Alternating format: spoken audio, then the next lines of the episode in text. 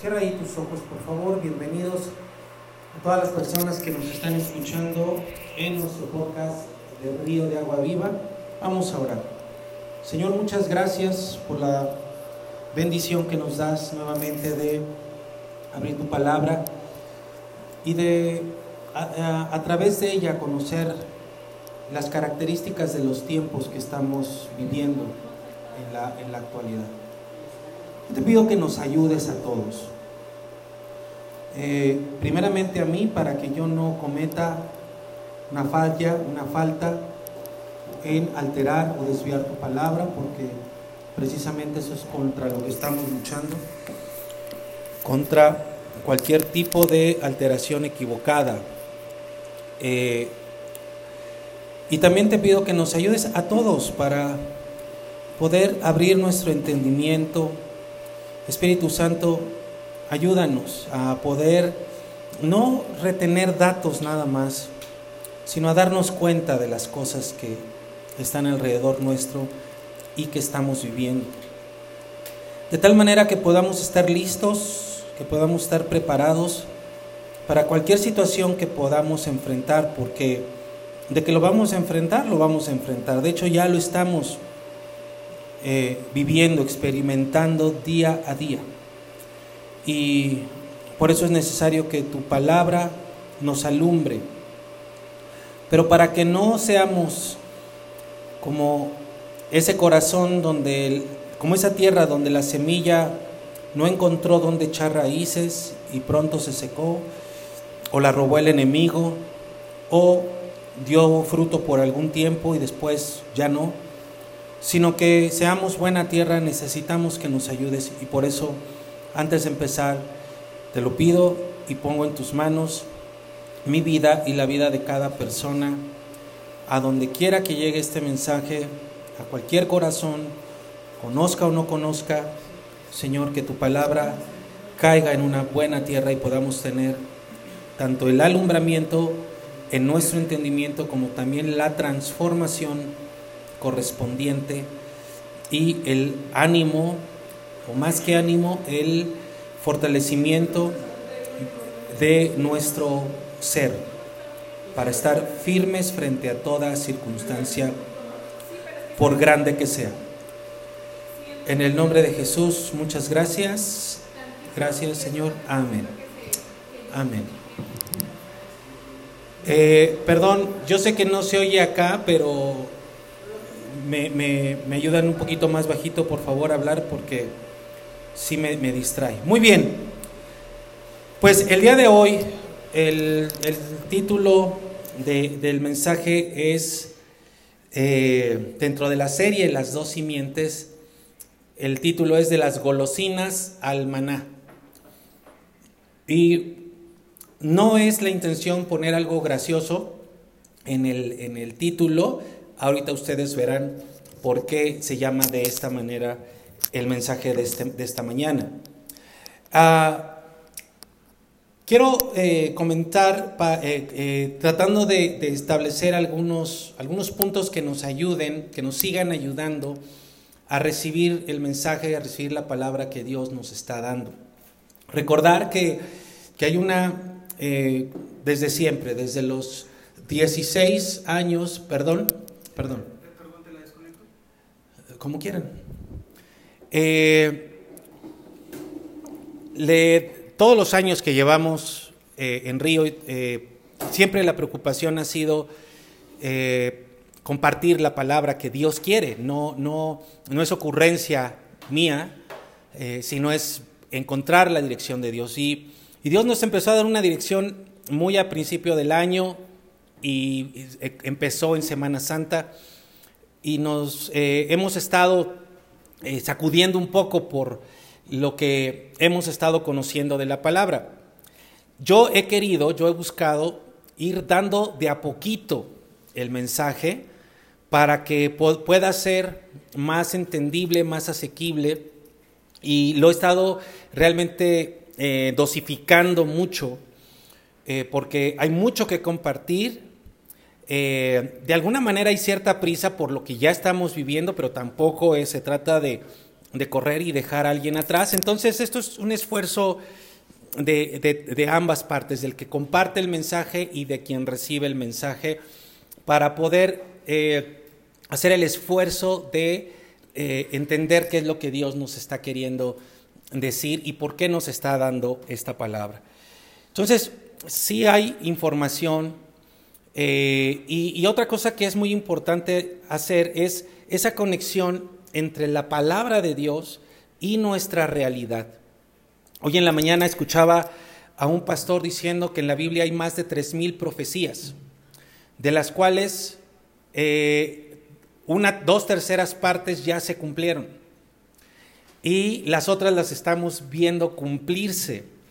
Entonces, Creo que la, situación que vivimos nos ayuda para poder hacer esa conexión entre lo que dice la palabra de Dios y lo que vivimos. ¿Por qué digo esto? Porque hasta el año pasado o principios de este año, en muchas iglesias predicábamos, predicábamos, predicábamos, pero lo veíamos simplemente como algo que tuviera que ver con nuestra vida de manera individual.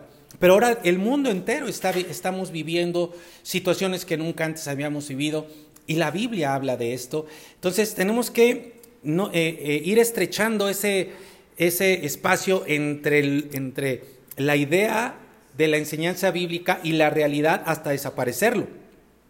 De tal manera que nos demos cuenta que la palabra de Dios nos está hablando de lo que estamos viviendo y nos prepara para estas situaciones que vivimos. Entonces yo sé que eh, cuando hablamos de la, estatua y, los pies y, esa mezcla de pronto empieza a ser confuso. Claro, imagínense, estamos hablando de mezclas y hay cualquier cantidad de mezclas. Ya la situación, esto lo podemos ver en la actualidad. Por ejemplo, acá en México, yo no sé cómo sea en su país, pero acá en México con esto de la pandemia no sabemos para dónde voltear porque dicen una cosa, luego dicen otra, luego que sí, luego que no. Vean lo que sucede en Nueva York, de pronto al, tema de la pandemia eh, se le, suma la muerte, eh, bueno, mejor dicho, el asesinato de este hombre, eh, Floyd, y, entonces ya no les importó la pandemia, salieron todos a las calles, y, lo mismo está sucediendo en México, y lo mismo está sucediendo por muchos lados. Entonces, el panorama que tenemos, en el que estamos eh, inmersos es bastante complicado, pero la palabra de Dios nos da luz, nos aclara, nos va aclarando. Entonces no podemos o no deberíamos de decir que la palabra nos complica el, asunto, sino que la palabra nos va decodificando todo lo que está sucediendo. Y, aquí hay algo que quiero comentarles. Eh, a veces, sobre todo a los que ya llevamos más tiempo en la palabra, a veces nosotros tenemos una enseñanza sobre algún texto, sobre algún, algún pasaje, y viene otro, viene otro mensaje que nos, eh, que nos da una nueva lectura, una nueva enseñanza. Y entonces podemos decir, ah, yo pensaba que era esto, pero no es esto, ahora es esto. Bueno, déjenme decirles, en la gran mayoría de los casos, no es que se sustituya, no es que lo que tú sabías no estaba, no estaba bien sino que ahora se agrega una, nueva comprensión de, esto. Yo pensaba en, un pastel. Okay, si, yo les, si yo llego con un pastel así como cafecito y les digo, mira, es un pastel de chocolate. Ustedes dirán, ay, qué rico. Bueno, ya para los que les gusta el chocolate. Y entonces les digo, pero es de fresa. Ah, entonces ustedes no van a decir, oh, ¿es de chocolate o es de fresa? No, es que es de chocolate con fresa. Ah, ok. Y de tres leches. O bueno, ¿es de chocolate o es de fresa o es de tres leches? Es que es un, choco, es un pastel de chocolate con fresa de tres leches, ¿no? O lo que sea. O sea, una cosa no sustituye a la otra. Si es el caso, yo se los voy a decir, esto que, sabía, que pensábamos que era de esta manera, no es, es esto.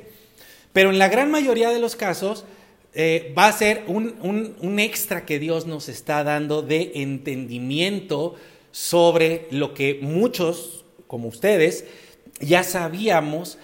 Y por eso cuando hablamos de, de, esos pies mezclados con bronce, eh, yo empecé diciendo, bueno, una es la humanidad, el barro, lo otro es la, el, el, avance científico, pero también hay otros significados Y eso es lo que estamos empezando a ver. Por ejemplo, un significado que se añade es que vemos como en el ejemplo de David con Goliat, el, humano, eh, genéticamente hablando puro, vence a, esa alteración ya genética que era Goliat y que además venía con toda su armadura. Entonces vemos cómo el barro vence al, hierro. Y entonces, pues no que era esto, no, es que es además de esto y, vamos a ir aprendiendo más cosas al respecto, no solo de esta enseñanza del barro y el hierro, sino también algunas otras cosas. Por ejemplo, al final golpea una gran roca que sabemos que es Jesucristo, su reino, y ahí vamos todos, ¿no? Esa roca destruye a toda la estatua y dentro de ese barro estamos nosotros. Y dentro de ese barro también están las personas que quieren mezclarse con el hierro, que el hierro representa muchas cosas, y también está el hierro que quiere mezclarse con el barro. Pero también dentro de ese barro está la iglesia de Cristo. ¿Ok? Entonces va teniendo una cantidad ahí eh, importante de ángulos que tenemos que ir eh, viendo, comprendiendo, aprendiendo entonces no es una cosa en vez de la otra, sino se va añadiendo y lo estamos buscando, estamos buscando esa comprensión cada vez más amplia eh, gracias a el Espíritu de Dios que nos guía en medio de su palabra. Entonces, eh, además, además hay mucho simbolismo y tenemos que ir decodificando este tipo de eh, símbolos que encontramos en la palabra y su significado pero siempre basado en un estudio concienzudo, en un estudio profundo de la palabra. Entonces, vamos a ir, eh, la, estatua está en el capítulo 2 de Daniel. Eh, si alguien está oyendo esto por primera vez, le recomendaría que viera los, los mensajes anteriores, están en nuestro canal de YouTube, porque de alguna manera van teniendo un, un hilo conductor entonces, hemos hablado ya de esta estatua que sueña Nabucodonosor, el rey de Babilonia en aquel entonces, y que el, eh, jovencito Daniel se le dice que sueña y le dice y le interpreta también el sueño. Eh, hasta el día de hoy hemos visto eh, esta alteración genética en la palabra de Dios. Empezamos a ver algo, porque por supuesto no es todo, como desde Génesis está esta, esta alteración de la, de la palabra de verdad que genera, entre otras cosas, una descendencia de la mujer, una descendencia de la serpiente, una descendencia espiritual es lo que hemos visto hasta ahora, pero también hemos visto, empezamos a ver ya esa alteración a la creación de Dios, esa alteración genética en las semillas, y apenas empezamos. Hay, hay muchas cosas más que ver, muchas cosas más que, que decir, pero vamos, vamos de a poquito, vamos eh, tratando de, entender esto, este asunto. Eh, y cuando vimos eh, que les mostraba los primeros indicios del tema de la alteración genética, que viene desde el mero principio, desde Génesis 3, vemos que esto no es algo nada más actual. O sea, toda la alteración en, en el en lo genético no es algo de la, nada más de esta modernidad que, tenemos nosotros, sino ya sucedió desde el principio. Entonces, por eso es que aún nos falta mucho que ver para poder entender cómo tuvieron las personas en la antigüedad tecnologías o cómo supieron y alteraron, empezaron a alterar muchas cosas, incluso a ellos mismos, no solo de manera espiritual, sino también de manera física. Ahora yo les quiero animar a que me, sigan, por favor, ya que estamos todos acá, en un análisis textual del capítulo anterior del eh, sueño de Nabucodonosor. Daniel, está en el capítulo 2 de Daniel, entonces vamos a ver algo del capítulo 1, porque también, por supuesto, tiene mucho que ver. Todo el libro de Daniel tiene que ver con los tiempos que estamos viviendo. Y cuando hablo de un análisis textual, estoy hablando de ir eh, y detenernos un poquito en el texto para entenderlo mejor, ¿ok? Para poder saber qué es lo que está diciendo. Hoy, gracias a, Dios y a muchas personas que han dedicado su vida, tenemos varias traducciones en el español y todas ellas, o, la gran mayoría de ellas, nos ayudan mucho. Es, una recomendación siempre que tú puedas tener varias Biblias. Hoy ya ni siquiera tienes que ir a comprarlas en internet, tú las puedes encontrar para ir completando más la idea de lo que habla. Y hoy yo creo que nos vamos a sorprender un poquito de lo que habla, de lo que encontramos al hacer este análisis textual en Daniel capítulo 1. Así que voy a empezar a leer desde ahí. Eh, y después vamos a ver algo que tiene que ver con nuestro eh, periodo actual de la historia y vamos a ver cómo estas mezclas se dan en ejemplos específicos y aterradores. Capítulo 1 de Daniel, versículo 1, dice, en el año tercero del reinado de Joacim, rey de Judá, ese es el pueblo de Dios, vino Nabucodonosor, rey de Babilonia, ahí está el, rey de la, estatua, y este rey representa la cabeza de oro. Rey de Babilonia vino a Jerusalén y la sitió. y el Señor entregó en sus manos a Joacim, rey de Judá. Vean cómo Dios es el que da la victoria, pero también es el que da la derrota y puede dar la victoria a los suyos o puede darle la derrota a los suyos, porque Dios está en control de todo. Por eso cuando cantamos, abres caminos, claro, pero no por nuestra bonita cara, ¿verdad? Hay, cosas que tenemos que conocer y por eso estamos estudiando la palabra. Dice, y el Señor le entregó en sus manos a Joacim, rey de Judá, y parte de los utensilios de la casa de Dios, los cuales por supuesto eran de oro, y los trajo a la tierra de Sinar, a la casa de su Dios y colocó los utensilios en la casa del tesoro de su Dios, del Dios de Nabucodonosor. Y dijo el rey a Aspenaz, ¿quién es Aspenaz? Era el jefe de los eunucos. los eunucos eran oficiales eh, como, como parte del gabinete de un presidente, solamente que a estas personas, lamentablemente, eh, no les tenían mucha confianza y entonces los castraban para que no tuvieran relaciones con el harem de los reyes eh, y eh, los reyes pudieran confiar plenamente en ellos. Imagínense. Y dice que le dice al jefe de los eunucos que trajese de los hijos de Israel, del linaje real de los príncipes, no estaba pidiendo cualquier cosa. Y vean lo que dice en el versículo 4. ¿Qué pidió que le llevaran? Muchachos. Muchachos en quienes no hubiese tacha alguna, de buen parecer, enseñados en toda sabiduría, sabios en ciencia. O sea que estos ya tenían que estar, pero hechos un verdadero prodigio y de buen entendimiento, no solo que tuvieran datos, sino que tuvieran entendimiento e idóneos para estar en el palacio del rey. Ahora, ese idóneo, tenemos que entender, ahorita lo vamos a entender cuál era esa idoneidad para aquellos tiempos y para Babilonia. Ahora vean aquí lo que viene, esto es muy importante. Dice, que los traigan a Babilonia y que les enseñase las, letras y la lengua de los caldeos. Y les señaló rey ración para cada día de la provisión de la comida del rey y del vino que él bebía, y que los criase tres años, criase, para que al fin de ellos se presentasen delante del rey. Y dice en el 6, entre estos estaban Daniel, Ananías, Misael y Azarías de los hijos de Judá, o sea, eran hebreos, pero ve lo que sucede en el 7.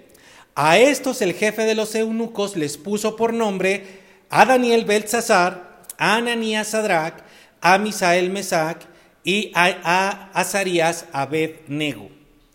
Muy bien, aquí lo que estamos viendo es parte de la técnica del cautiverio. El cautiverio era un tipo de ataque, un tipo de guerra que se hacía en aquel entonces.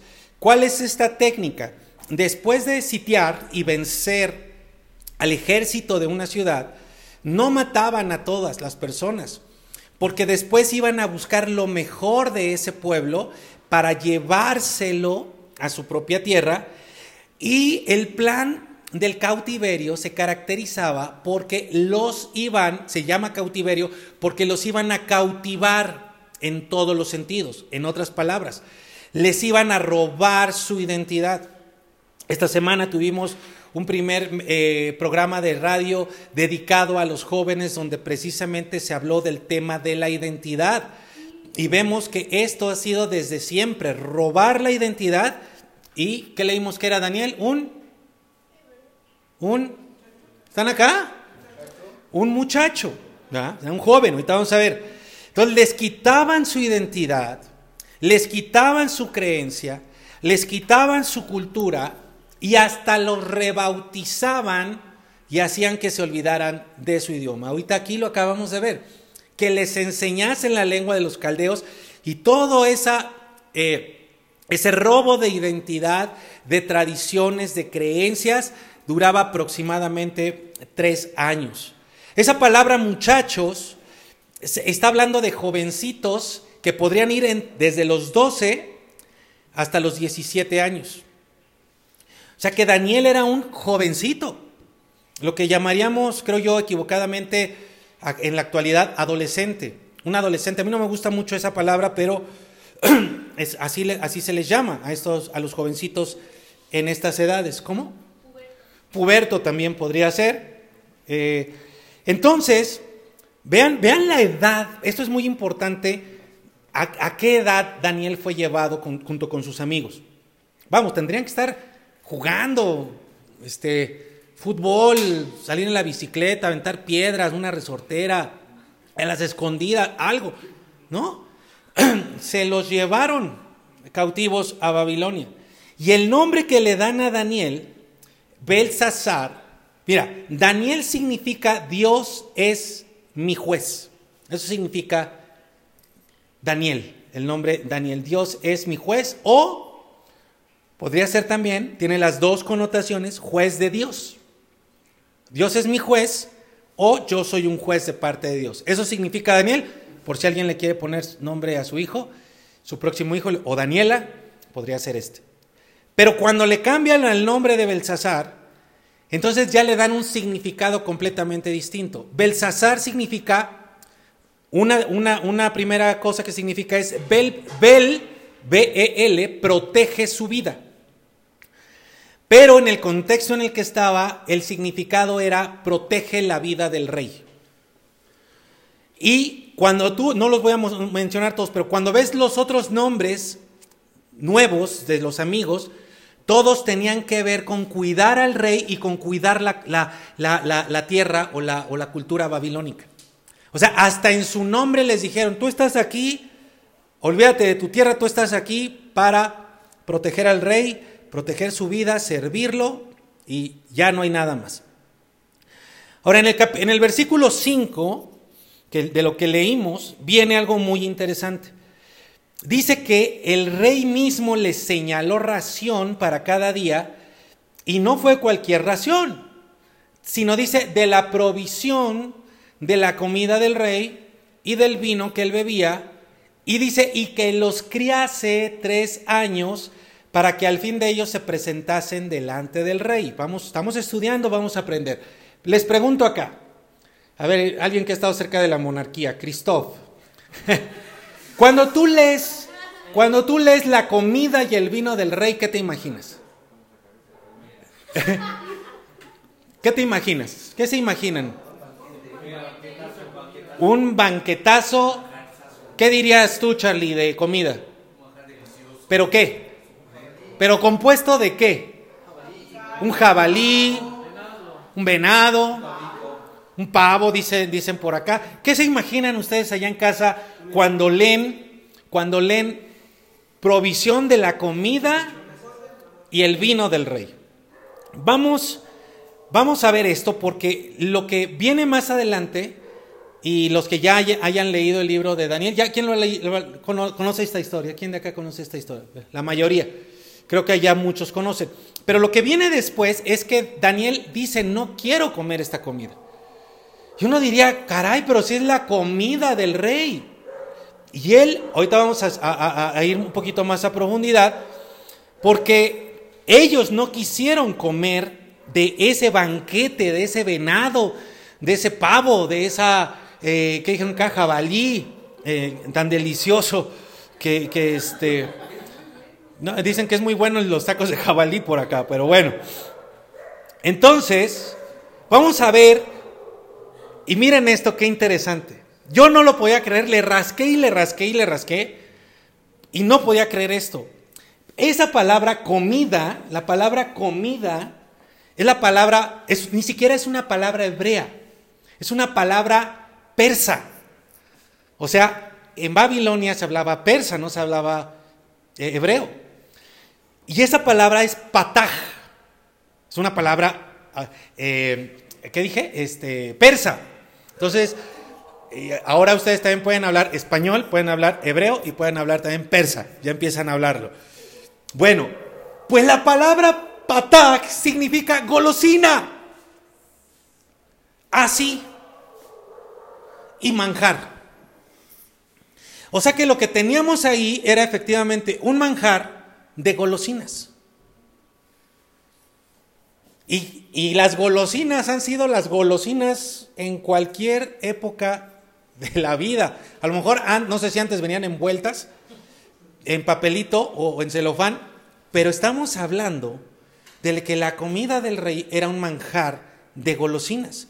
Y el vino, yo dije, bueno, ha de ser una cosa espectacular. Bueno, la palabra es yayin, yayin, yayin, y significa vino fermentado, o sea, como ya bastante, bastante burbujeante por sí solo, por la fermentación, lo cual ya se consideraba ese vino intoxicación. ¿Sí? Peor de lo que han bebido por acá algunos en sus peores momentos. Hace, hoy en la mañana, alguien que no quiero platicar nos comentaba algunas de sus andanzas debajo de los puentes de la Ciudad de México, intentando deshacerse de esa intoxicación. Luego dice uno, bueno, no puede ser del vino y de la bebida del rey. La palabra es mishte, bebida es mishte, que significa convite y fiesta. O sea, vean cómo se la pasaban ahí en el palacio del, rey Nabucodonosor. Y para acabarla, entonces, miren, cuando, cuando vemos esto, nos damos cuenta que realmente la, lo que, la cultura que tenían en Babilonia, dentro de ese palacio del rey, nos da una idea de cómo se vivía. Y tú y yo hemos visto alguna película donde hemos visto esas escenas en los palacios de los reyes de Grecia, de Persia, y son unos eh, eh, desórdenes impresionantes. O sea, no están tan mal esas películas, porque lo que vemos acá es que idóneos para estar delante de la presencia del rey era que estuvieran llenos de todo esto por tres años. Y cuando dice aquí la palabra criar, dice para que los críen, fíjate qué interesante, porque tú dices criar y dices, ah, bueno, es el rey, le va a dar una buena formación. Eh, hasta alguna mamá a lo mejor podría sentirse orgullosa, ¿no? Ay, mi hijo, mi hija va a estar en la corte del rey, va a ser educada por los, por los maestros del rey. Bueno, la palabra criar, que es gadal, significa torcer, hacer, hacer grande el cuerpo, y significa también exceso y orgullo. O sea que, ¿cuál formación? Lo que estaban haciendo más bien era deformarlos, al menos a lo que nosotros pensamos o creemos, de acuerdo a la palabra de Dios, que debe ser lo correcto. Imagínense nada más. Entonces, parte de ese robo de la identidad era darles, si lo unimos todo, era darle manjares de golosinas, mantenerlos constantemente intoxicados con el vino, andar de fiesta en fiesta, de convite en convite. Algunos ya se les está haciendo agua a la boca acá, torciendo sus valores y sus creencias hasta hacer de ellos hombres obesos, llenos de excesos y orgullo. Estamos hablando de Babilonia, ¿eh? Porque aquí algunos ya están diciendo, alguien dijo por ay, mi tío, ¿te acuerdas? Ahora, estamos hablando de Babilonia hace tres mil años. Ni creas que estamos hablando de México o de tu país, ¿eh? O sea, por favor, en México, índices de obesidad. O sea, por favor. Y en tu casa, o sea, a ver, papás, papás, imagínate Imagínate, papá. No más, eh, yo sé que les va a costar trabajo imaginarse esto a todos los papás, pero hagan un esfuerzo conmigo, eh, concéntrense e imaginen esto conmigo. Pónganle todo su esfuerzo. Imagínense nada más que sus hijos se la pasen comiendo golosinas todo el día. O sea, ¿te pueden imaginar eso? Que se la pasen comiendo papitas, fritos, chetos, galletas, Twinkies, gancitos. O sea, ¿se pueden ustedes, alcanza su esfuerzo imaginativo para, para dibujar una realidad así en sus mentes? Refrescos, cervezas, todas ahí. No, ¿verdad? O sea, solo de imaginar una realidad así sería terrible, ¿no es cierto? Uy, ¿no sintieron así como escalofríos? De que llegara a pasar algo así. Qué horror, ¿verdad? Bueno, como gracias a Dios es cosa de imaginación para todos los que vivimos en México, en Latinoamérica y en alguna otra parte del mundo, entonces ahora podemos entender por qué Daniel y sus amigos dijeron, no, espérate tantito. Ah, yo no sé si ustedes me están entendiendo. Porque miren, no, no, no quiero este, balconear a nadie, pero acá tenemos algunos jovencitos que en cuanto empecé a decir todo, todo este menú se les empezó a hacer agua a la boca. ¿Mm? Estamos hablando de un joven entre los 15 y los 17 años con tres de sus amigos de la misma edad, sin sus papás, que cuando vieron lo que sería el paraíso para cualquiera de esos jóvenes, se imagínate, se los iban a dar gratis, entradas gratis a los mejores antros, barra libre toda la noche, botana libre toda la noche cigarros, marihuana, crack, todo gratis en el palacio del rey. Y esos jóvenes, vean por favor, versículo 8. Yo espero que el Espíritu de Dios nos ayude a empezar a dimensionar lo que Dios nos está queriendo hablar. Dice en el versículo 8, y Daniel propuso en su corazón no contaminarse con la porción de la comida del rey, ni con el vino que él bebía. Pidió, por tanto, al jefe de los eunucos que no se le obligase a contaminarse. Vean lo que estaba diciendo Daniel, cómo va en línea ahora con lo que sabemos cuando empezamos a rascar un poquito al texto. Porque si tú te imaginas la comida del rey, un bife de chorizo, unos, unos frijolitos charros, un trompo del, de pastor, el trompo de pastor acá en México es una carne deliciosa, ¿no? Si te imaginas tus cervezas favoritas, no, no estaba pasando nada de eso. Estaba pasando algo muy feo, que era parte de la cultura babilónica. y entonces, perdón, dice Daniel. Daniel no dijo no quiero comer de eso. Daniel dijo yo no sé cómo le voy a hacer, pero yo no, yo no me meto esa cosa en mi organismo. Joven de, entre 15 y 17 años, sin sus papás vigilándolo, presentándole el paraíso que cualquier joven podría desear, de, de allá de Babilonia, claro. Y él dijo, no sé cómo le vamos a hacer, cuates. Amigos míos, no sé cómo le vamos a hacer. ¿Cómo viste la mesa del rey? No, no, no. No, no, o sea, espérate, no. No sé cómo le vamos a hacer, pero no nos metemos esa porquería en nuestros cuerpos. La palabra contaminarse es la palabra gaal, que quiere decir ensuciar. Y miren qué interesante, porque también tiene la connotación de profanar. ¿Sabes qué es profanar? ¿Quién sabe aquí qué es profanar? Es violar. La palabra profanar, profanación, es una violación. Entonces cuando Daniel dijo, vio la comida, dijo, yo ni por nada profano este cuerpecito, o sea, en otras palabras, por nada voy a violentar, voy a violar la salud de este cuerpo con esa, con esa porquería. Y entonces pidió, pidió la palabra bakash, porque cuando leemos pidió es como, como si estuvieras en un restaurante, oiga, este, este, Askenaz, por favor, este, sin cebolla, ¿no? No, no es así. Sino que la palabra pidió es la palabra rogar, y es la palabra esforzarse por algo, incluso afanarse. O sea, lo que, estos, lo que estos amigos estaban experimentando era realmente una preocupación, porque ellos decían, ¿qué vamos a hacer? Nos van a obligar a comernos esa cosa. Pero, ¿saben qué? No, a ver cómo le hacemos.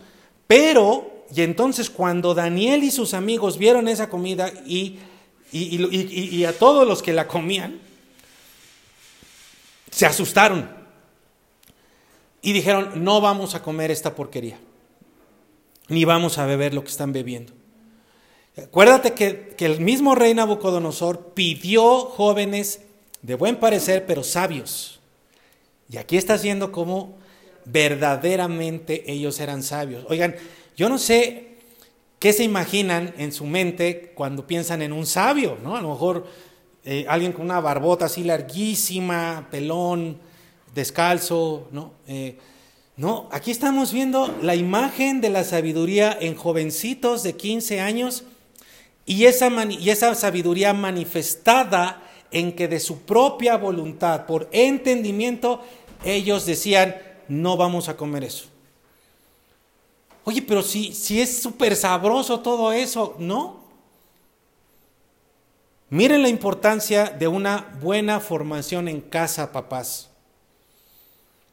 A estos jóvenes los arrebataron de sus casas a la edad de 12, 13, 14 años, pero llevaban ya los fundamentos sólidos de una buena educación que les ayudó a enfrentar cualquier tipo de situación, aún un cautiverio y aún una tentación y una presión tan grande como la que les estaba dando el mismo rey. Y en vez de alegrarse por las golosinas y por el vino, que bueno, cualquiera que, que he conocido allá en Babilonia lo haría, ellos dijeron, ¿qué haremos? Y entonces se esforzaron con el oficial, con el jefe de los oficiales de los eunucos y le dijeron, por favor, no nos obligues a comer eso. Oye, pero es que es que es azúcar, más azúcar, más harinas, o sea, azúcar, más carbohidratos, o sea, azúcar, más transgénicos. Ay, pastor, ¿cómo sabes que hay transgénicos acá? Bueno, a lo mejor no. Pero pues las golosinas que no traen. Y entonces entendieron, fíjate, jovencitos. Y no sé si había la carrera de nutrición o de química de los alimentos. Pero ellos dijeron, eso, eso va a ser pésimo. Yo creo que vieron a los otros y dijeron, no, porque mira, versículo 9. Dice, y puso a Daniel, puso Dios a Daniel en gracia y en buena voluntad con el jefe de los eunucos. ¿Te das cuenta? Cuando uno dice, no, Señor, esto no, esto es, esto, no sé exactamente qué, pero esto va en contra de, de lo que tú quieres bueno para mí, y Dios respalda. Por eso te decimos, cuando tú oras por tus alimentos, si ya hiciste el esfuerzo de conseguir algo bueno y oras por tus alimentos, Dios te va a respaldar y te va a bendecir en tu salud. Dice, y dijo el jefe de los eunucos a Daniel, mira esto, dice, temo a mi señor el rey que señaló su comida y su bebida, pues luego que él vea sus rostros más pálidos que los de los muchachos que son semejantes a ustedes, condenarán para con el rey mi cabeza. En otras palabras, si yo les hago caso a ustedes y luego no están como los otros, a mí me van a matar. Entonces dijo Daniel a Melzar, Melzar era este, este jefe, eh, sobre, que, había sido puesto sobre los amigos, dice en el 12, te ruego que hagas la prueba con tus siervos por 10 días y nos des legumbres a comer y agua. Jovencitos de 15 años. Yo creo que tú te irías para atrás, papá, si te dice tu hijo, ya no me compres chetos. Quiero brócoli, acelgas, jitomate. Bueno, déjame ponerles un poquito aquí, de crudos, así cruditos me saben rico. Esas cosas, es eso que acabo de decir, solo en México pasa. Envidia nos tienen los de Babilonia. Allá son donde comen todas esas cosas. Bueno, ahora, yo no sé, yo no sé cómo estén, aquí los veo tranquilones, pero tal vez lo que venga te va a asustar un poquito. Agárrate. Porque el jefe de los eunucos decía, me van a matar. O sea, Daniel, Azarías, me caes re bien, me caen, o sea, de verdad que son la buena onda. Pero si yo, si yo no les doy lo que todos los demás comen y no están como los otros, me van a matar. Y dice, si, ¿qué tal que su, semblante es más pálido?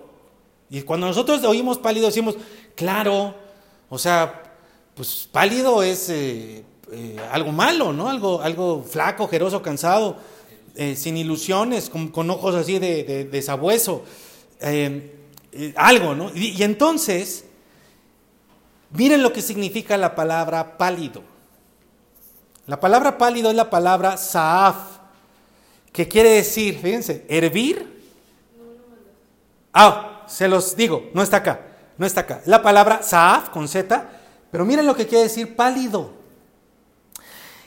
Sí quiere decir pálido, pero, pero primero quiere decir hervir, quiere decir irritar, llenarse de ira, y triste. Eso es lo que quiere decir pálido. Como resultado de todo esto que acabo de mencionar, hervir, irritar, llenarse de ira y triste, puede ponerse más pálido. Ahora, ¿qué es lo que pasa? Que, el jefe de los eunucos tenía un estándar con esos jóvenes. ¿Cómo te imaginas a un joven al año de estar comiendo y bebiendo esto? ¿Cómo te lo imaginas? Entonces ahora podemos entender a alguien que podría ser pálido dentro de ese contexto. O sea, que cuando no comían esas cosas, los jóvenes, les servía y empezaban a enojarse. Se empezaban a irritar, a llenarse de ira. O se ponían tristes y se deprimían. ¡Ah! Dios de mi vida no es exactamente lo que tú ves en los jóvenes de hoy. ¿Tú piensas que es la edad, papá? No, lo dije, no lo dije como un como, como algo coloquial. Les estoy hablando a los papás. ¿No ves así a los hijos, a los jóvenes papás? ¿No andan todo el tiempo volubles y no los entiendes y no les puedes hablar. Primero andan eufóricos, ¡ah! Y luego se enojan por nada. Y luego se ponen tristes y se quieren morir. Se encierran y no, les no te hablan. Y se enferman, quién sabe por qué cosas, y les duele la panza. No sé por qué me duele la panza, papá. Y luego no hablan, ¿no? Parecen literalmente, ahora que se robaron las momias de Guanajuato, parece que se las llevaron a tu casa. Se vuelven a enojar otra vez, como si les hiciera lo peor de la vida. Y luego están alegres y luego otra vez enojados. ¡ah! Dios de mi vida. Caray. A ver, les, hablo a los jóvenes, a, ver si, a ver si nace un joven sabio en medio de nosotros. Joven, no te esperes a que tu papá te diga. Hoy mismo tú ponte en la posición de Daniel y di y propone en tu corazón, no voy a comer de las porquerías que hay en este mundo de las porquerías que este mundo ofrece. Mira lo que hizo Daniel. Ay, si la sabiduría siempre tiene que ver con cosas muy concretas y prácticas, amigos. La sabiduría no es saber mucho, es aplicar lo que sabemos. Y si un joven dijera, ya no quiero esa comida chatarra, quiero legumbres. Mira, hace rato dije transgénico, ¿no? Ay, pero ¿cómo? Bueno, cuando dice Daniel, danos legumbres, la palabra legumbre es la palabra ceroa, con Z. ¿Le suena más o menos? Ceroa de cera o de, de cera, no, de cera, con Z. ¿Se acuerdan qué es cera? No, es la palabra más importante, por eso así. Semilla, simiente. Yo ya hasta acá los escuché, gracias. Ustedes sí se la saben. Viene de la palabra semilla. Entonces, mira, la palabra legumbre, creo que tampoco está acá, quiere decir lo que se siembra. Lo que, lo que Daniel estaba y sus amigos estaban diciendo es: no, no nos des nada de esa cosa, porque nos vamos a ensuciar, nos vamos a, vamos a violar nuestro cuerpo, vamos a violar el estatus correcto de nuestro cuerpo, danos lo que sea que se siembre. O sea que lo otro no era sembrado. O sea, lo otro no era natural. Danos algo que esté sembrado, algo que nazca de la tierra. Ajá. Y cuando piden agua, hoy, la, venden, él estaba pidiendo agua de manantial. Agua de manantial y producto de la tierra. Ahora, el rey puso tres años para engordarlos, literalmente. Y meternos en un estilo de vida de libertinaje y de destrucción. Por eso, Daniel supo que con diez días bastaba. Porque vio a los otros, imagínate a los otros, un Twinkie con cerveza. Un gansito con vino. Y todo. Dijo, no, hombre, con 10 días nosotros vamos a estar mejor que estos. ¿Y cuál tres años? Mira lo que dice en el versículo 13. Para terminar nuestro, nuestro, estudio textual de este, de este eh, capítulo 1. En el versículo 13 dice, compara luego nuestros rostros con los rostros de los muchachos que comen, ahora ya sabes, de la, ración de la comida del rey, ya después con tus siervos lo que tú, lo que tú creas según veas, ¿no? Consintió, dijo, bueno, ok, con ellos y probó con ellos diez días. Y al cabo de diez días pareció el rostro de ellos mejor, dice, y más robusto que el de los otros muchachos que comían de la porción de la comida del rey. Ahora, esa palabra mejor es la palabra top. Ponle lo que tú quieras, porque el significado de esa palabra top es bueno en su más amplio significado. Entonces, al cabo de 10 días, cuando vieron a Daniel, lo vieron con un, con un semblante mejor, lo vieron más fuerte, lo vieron contento, lo vieron alegre, lo vieron jocoso, lo vieron eh, despierto, lo vieron animoso, lo, todas las cosas buenas que puedas poner en, como adjetivos, eso significa la palabra top. Y cuando dice la palabra robusto, que es la palabra barí, con B de bueno, también, hay, una, hay por ahí una connotación como, como si pareciera engordado, pero realmente el significado es bien alimentado. O sea, está hablando de una persona que está entera, que es gruesa, pero no gruesa en su, en su, en su ecuador, eh, no, en su cinturón, no, sino que es gruesa en todo su ser. Está hablando incluso que, que, sus huesos son, son gruesos, está sano, está saludable. Y aquí déjame hacerte una última consideración antes de pasar a lo que sigue. Recuerdo que este oficial tenía muchísimo miedo de que lo fueran a matar. O sea, era verdad. Él sí tenía temor de que lo fueran a matar. No era, no era un cuento. Entonces, ¿por qué, ¿por qué pensaba esto? Porque en Babilonia estar bien significaba estar gordito, rosadito y feliz por el vino. Eso significaba estar bien, era una cuestión cultural. Les quiero platicar a los, a los amigos, hermanos de cualquier otra parte del mundo, si se está traduciendo esto al alemán, al chino, al sueco, por favor, espero que me capten esto porque es cultural. Pero los que vivimos en México sabemos que por muchos años se pensó que un niño saludable era un niño gordito. ¿No? Y todo el tiempo, ay, mira qué, qué, qué bonito niño tan, tan gordo, ¿no? Y entonces eso es estar saludable.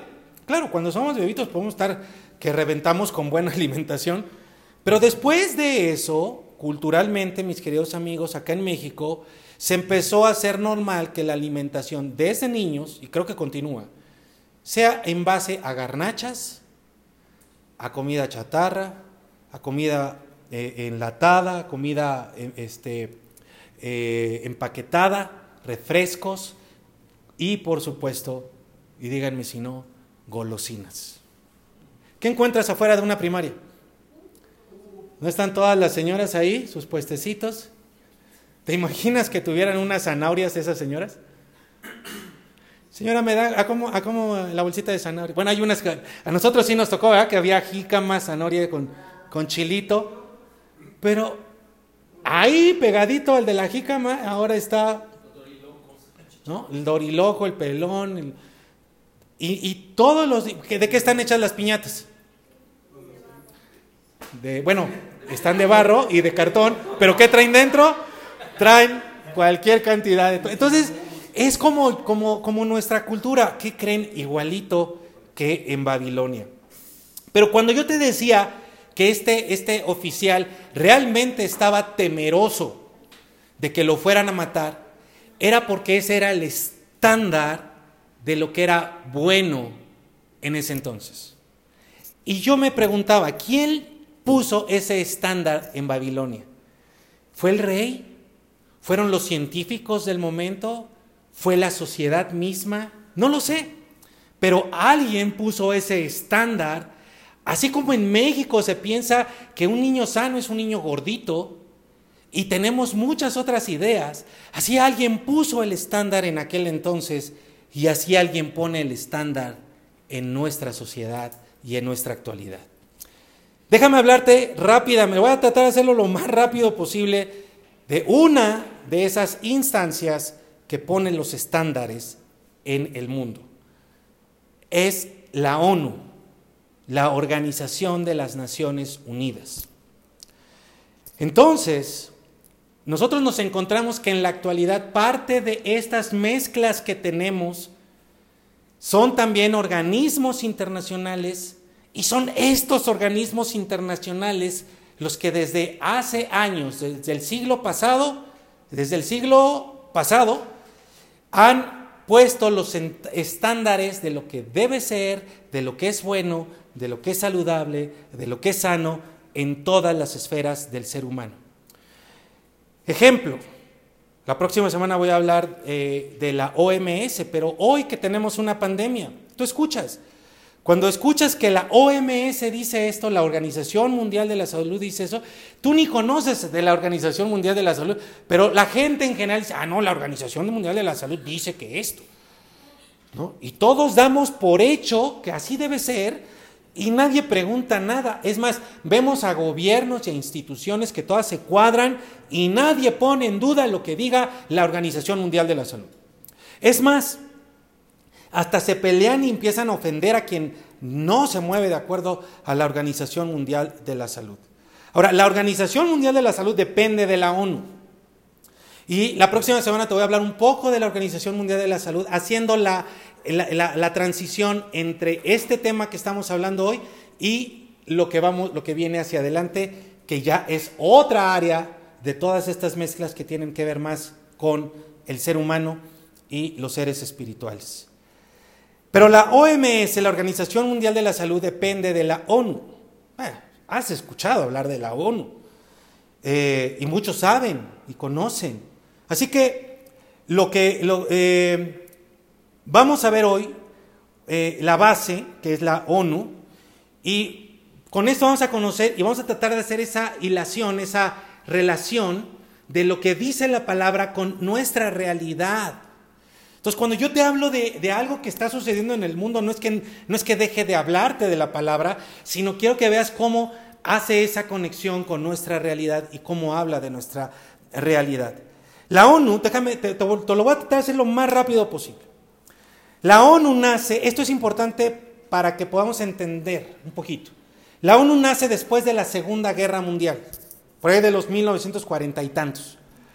Y nace con el propósito y la misión de evitar lo que sucedió en la Segunda Guerra Mundial, que una nación se impusiera violentamente sobre otra, que fue lo que sucedió por Hitler, que se empezó, le convenció a, toda Alemania de que ellos eran superiores y por eso empezaron a conquistar. Es, te lo, te lo digo, no es exageración, ni es, ni es sensacionalismo, te lo digo con, y te lo voy a demostrar en su momento, el diablo estuvo metido ahí con Hitler y con toda, toda esa cosa que originó la Segunda Guerra Mundial.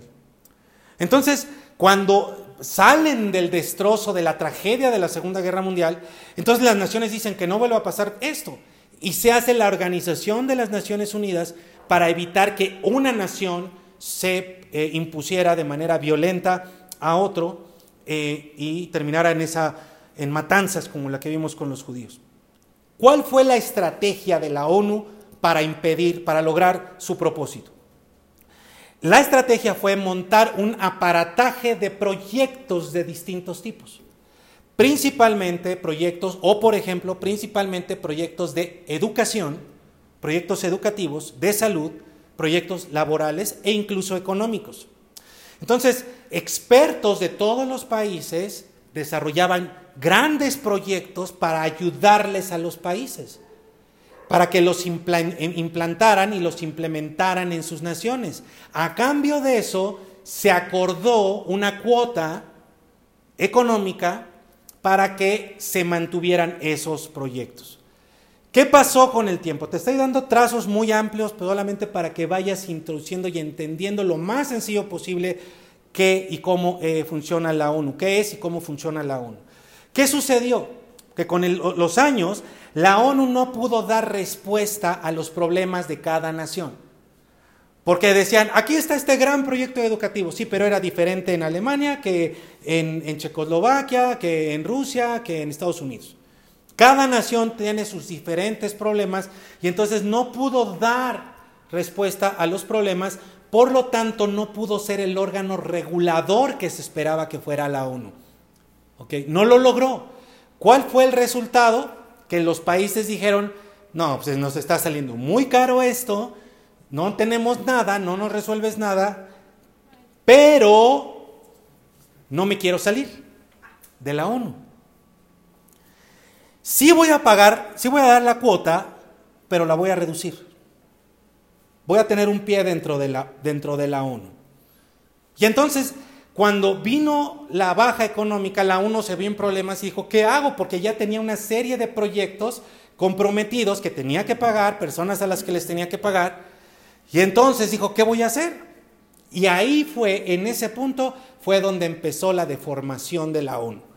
Entonces quiero, un paréntesis, quiero decirte, mucho de lo que ha sucedido en el mundo, como la ONU, inició muy bien.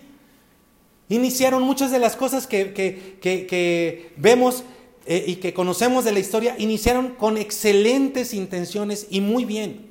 Pero en casi todas, en la gran mayoría, hubo un punto donde se empezó a torcer. Y ese punto para la ONU fue cuando se vio en problemas económicos. Y entonces sucedieron tres cosas.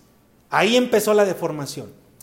En vez de que el dinero con el que se sostenía la ONU fuera público, o sea, de los países empezó a entrar dinero privado. Empezaron a entrar las farmacéuticas, organizaciones y empresas. Y entonces le dijeron a la ONU, tranquila ONU, yo te doy el dinero que tú necesitas, pero vas a poner en marcha mis proyectos como empresa, como organización o como persona y mis programas. Ejemplo, hay algo que se llama Federación Internacional de Planificación Familiar. Eso no es de ningún país, eso es, eso es una ONG, una un organismo no gubernamental. En otras palabras, como si fuera una empresa. Y es filial de la ONU, trabajan juntas. Y entonces dice la organización eh, no gubernamental, perdón, la organización internacional, ojo, mezclas, de planificación familiar. Ok, yo tengo esta, esta intención, estos son, estos son los temas que yo quiero que tu ONU los metas en los países. Y entonces la cosa funciona así. Espero no enredarte. Ahí te va. Una empresa farmacéutica le da dinero a una organización no gubernamental como esta federación.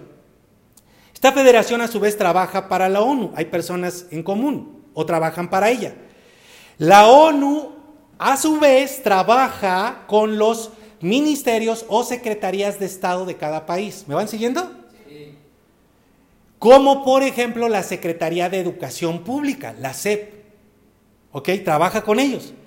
Y después hay otras ONGs más pequeñas que van ayudando en la implementación de todo lo que se tiene que hacer. Y entonces, lo que hace la ONU es que convierte su agenda en, en el área de educación en la agenda de ese país por medio de su ministro o su secretario de educación pública. ¿Me entendieron?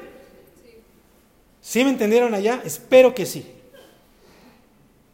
Así es como en México y en otros países se ha legalizado el aborto, el matrimonio entre personas del mismo género o sexo la ideología de género que hoy vemos en los libros de nuestros hijos, en las primarias y secundarias, y todo el tema de preferencia sexual. Ve la ruta. ¿Ok? Esto no fue de, de, las naciones, no fue de la ONU, ni siquiera fue de una persona, un grupo de personas que como desde la Federación Internacional de la Planificación Familiar traen una agenda movida por sus propios intereses. ¿Y cómo van a lograr esa agenda? La ONU trabaja con los, con los jefes de Estado, con las secretarías de Estado, para establecer como política pública, o sea, desde las legislaciones, temas como los que te acabo de mencionar. Luego viene otra cosa. A partir de esto se da una relación de poder entre los países.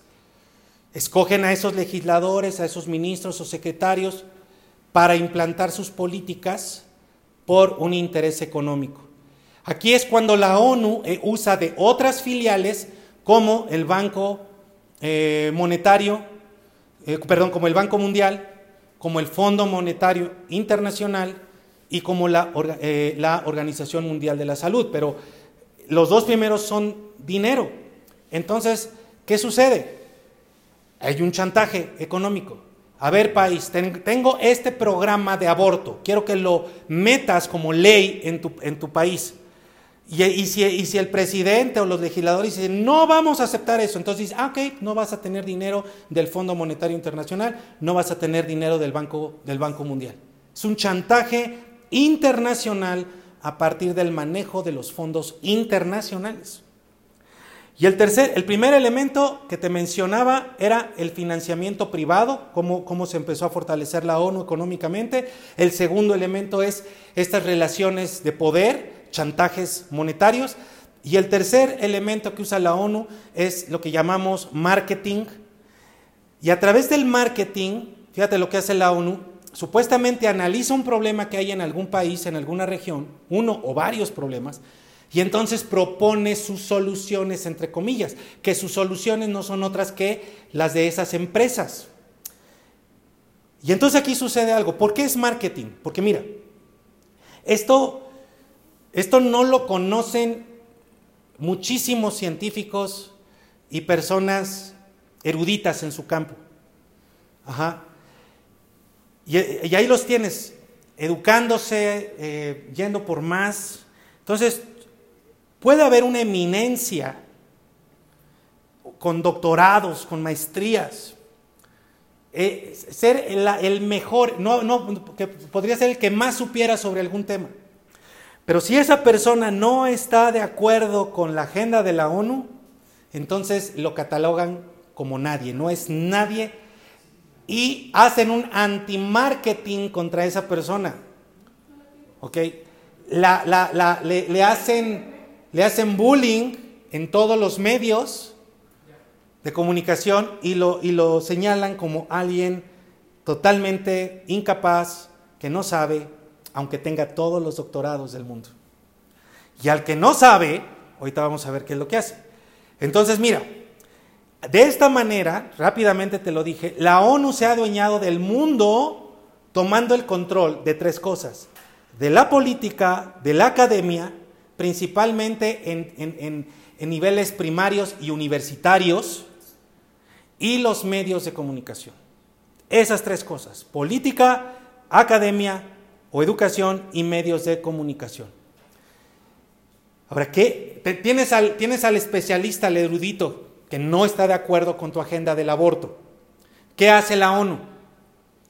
Esto, esto es parte de un protocolo que ellos tienen, ¿eh? Es, está hasta escrito. Buscan a un perfil idóneo en cada país. Un joven mediocre, un legislador mediocre o ambicioso. Y le proponen ser la cara de la ONU, embajador de la ONU para su país en determinado tema. ¿Ok? Espero que me estén siguiendo. ¿Ustedes me están siguiendo acá? ¿Sí, está, sí, sí está siendo claro? Si es claro para ustedes, seguramente estará siendo claro para, para las personas. Entonces, agarran a ese joven legislador, político, que no, que no, no sobresale por nada, pero tiene ambición. Y entonces le dicen, vente para acá, mijito. ¿Sí? Nosotros te vamos a ser la cara de la ONU en tu país en este tema, en el tema del aborto, por ejemplo pero te vamos a capacitar. Te vamos a mandar a Noruega, a la mejor universidad de Estados Unidos. Y, vas a regresar con un, con un título así que diga que tú eres don cacahuate en esta, en esta área. ¿Quién, ¿Quién va a decir que no? Todo pagado, todo gratis, jovencito, ambicioso, ¿verdad? Y entonces, ya que regresa, lo manda al país, a su país de origen, a que establezca la agenda que tiene la ONU, usando a los políticos. Déjame decirte que los, los consultores de la ONU son como, como embajadores, son como diplomáticos. Llegan y hacen lo que quieren con cualquier gobierno o casi con cualquier gobierno. Y les dicen, aquí está la agenda, ahora ustedes legislen sobre esto, ¿verdad? Y lo ponen como política pública de su país y después viene toda la promoción comerciales, este, contratan a los famosos artistas para que digan que hay que estar a favor del homosexualismo, de, la ideología de género, que está bien eh, el aborto y una serie de cosas. Y hacen muchas otras cosas, ¿eh? te lo estoy poniendo muy, muy sencillo. Y cuando, cuando estas personas, que no eran nadie, los hacen los más, los más tremendos especialistas, cuando obedecen, los premian. Te voy a dar un ejemplo de cómo los premian. Ejemplo actual. España, aunque sucede en México y en muchos países de Latinoamérica. Viviana Aidó. Ah, Viviana Aido. Ve de bueno las dos. Viviana Aido, si tú quieres buscarlo en internet. Hoy en España se está hablando, y ahorita está el auge, ya por culminar, de lo que se le llama la ley Aido. ¿Qué es la ley Aido en España? No estamos lejos eh, de esta realidad. La ley ha ido en España es la ley del aborto. La nueva ley del aborto que se está aprobando el mes que entra, julio del 2020. Entonces, te estoy hablando de algo actual. Solamente para que tengas una idea de esta ley, ha ido, te voy a dar cuatro puntos que contienen, los cuatro puntos principales de esta ley. Número uno, Cualquier mujer puede abortar libremente hasta la semana 14 sin una razón en particular. O sea, nada más porque quiera, la mujer, cualquier mujer puede abortar. Es ley, no se castiga con nada. Hasta la semana 14. Segundo punto.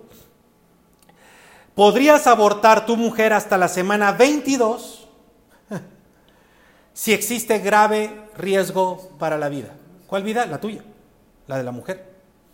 Tres, se puede abortar en cualquier momento si hay anomalías fetales.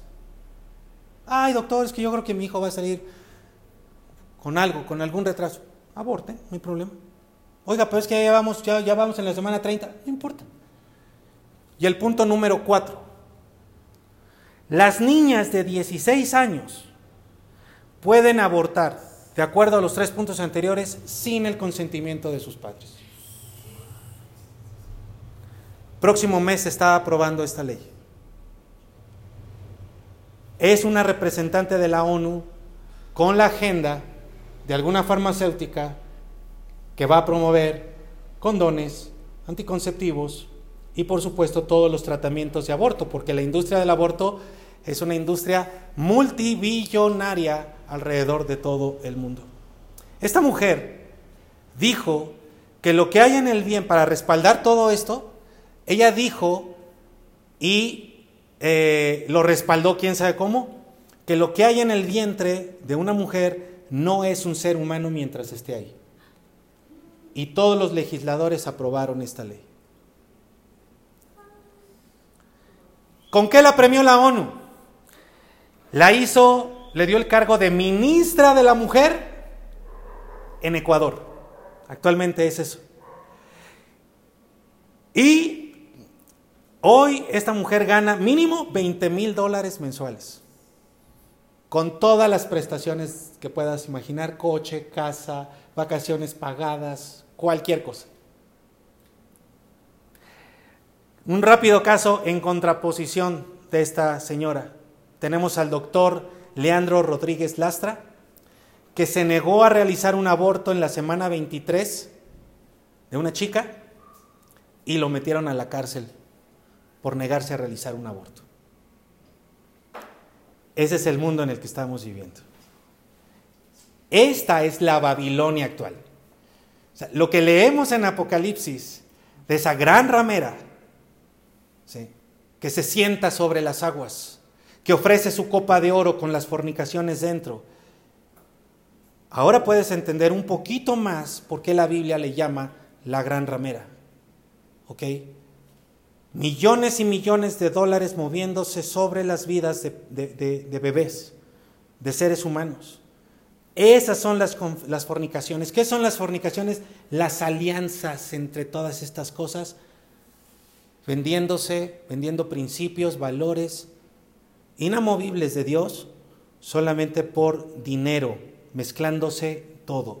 De ahí es de donde Dios nos dice, sal de ahí, pueblo mío, donde está toda esta mentira, toda esta fornicación. ¿Cómo salimos? Bueno, déjame llevarte hasta esta, hacia esta última parte y que nos prepare para la mesa del Señor. Jesús hizo una, oración, una oración en el capítulo 17 de Juan y estaba orando al Padre. Y esa oración fue por nosotros, fue por sus discípulos, pero también ahí dice claramente, y también te pido por mis discípulos que han de venir. Quieras tú ser uno de ellos, verdadero discípulo.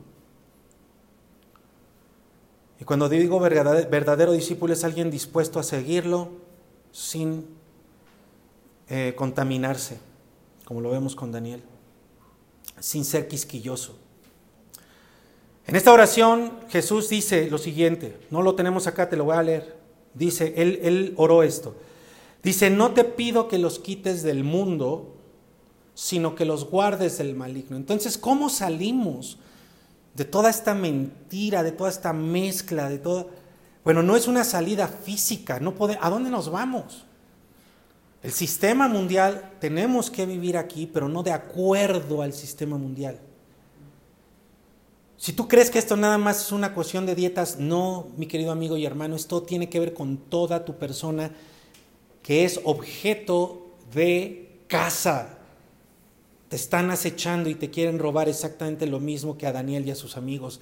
Te quieren robar la identidad, te quieren robar la salud, te quieren robar la vida, te quieren robar tus principios, tu corazón quieren, tú eres el blanco de todas esas estrategias de los poderosos. Lo que Jesús aquí pide es, mira, mira qué bonito es esto. Dice, yo, yo, yo, lo, yo al hacer un estudio un poquito más amplio, te lo puedo condensar en esto. Jesús diciendo, no te pido que los quites de la belleza de mi, creación. Porque Dios no quiere, Dios no quiere que, nos salgamos a Marte o a, Júpiter. Es como si Jesús dijera, no te, pido que, les robes lo que hice para ellos, para mis discípulos que sigan disfrutando de esa, casa tan hermosa que yo les he, les he hecho, pero guárdalos, guárdalos, consérvalos del efecto dañino del maligno. Y esa es una de las razones por las cuales nos reunimos y estamos aquí. Y nos disponemos a, dedicar tiempo y esfuerzo para conocer la verdad de Dios, para poder ser libres, estar guardados del daño del diablo. Entonces tú puedes estar seguro, Dios quiere que goces de su creación, porque sigue siendo para nosotros, sigue siendo la casa que Él nos dio, pero que estemos libres de toda la influencia de los sistemas malignos que están operando tan eh, fuertemente como lo que te acabo de mencionar, en una sola línea, en un solo hilo con esto de la ONU. Cuando Dios sacó a su pueblo de Egipto, lo llevó por el desierto y su pueblo de inmediato se quejó de que no tenía comida. Y según ellos iban a morir de hambre y pedían carne desesperadamente, tal vez porque nunca la habían comido. Mira Éxodo capítulo 16, versículo 11.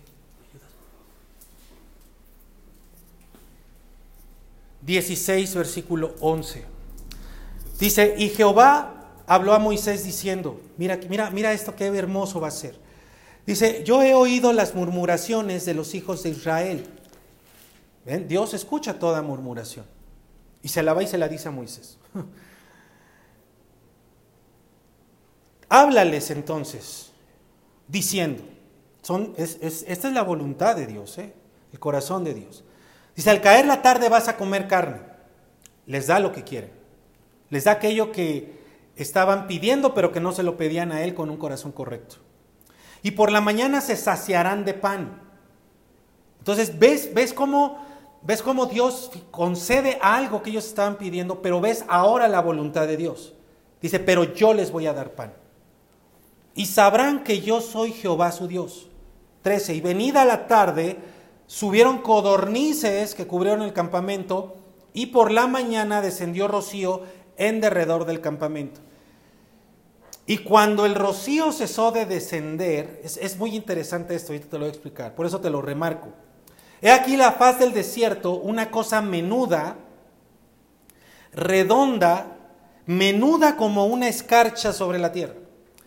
Y viéndolo los hijos de Israel se dijeron unos a otros, ¿qué es esto? También está resaltado. Porque no sabían qué era. Entonces Moisés les dijo, es el pan que el Señor te da para comer. Entonces, mira, ellos piden carne y Dios dice, ok, les voy a dar carne. Pero como Dios cuando da no puede dar cosas mediocres, según el término que está ahí escrito, fue de lo mejor, de lo más fino. o sea, yo creo que nunca habían probado un corte y les dio el mejor corte o el mejor, el mejor tipo de carne a ellos, una carne buena.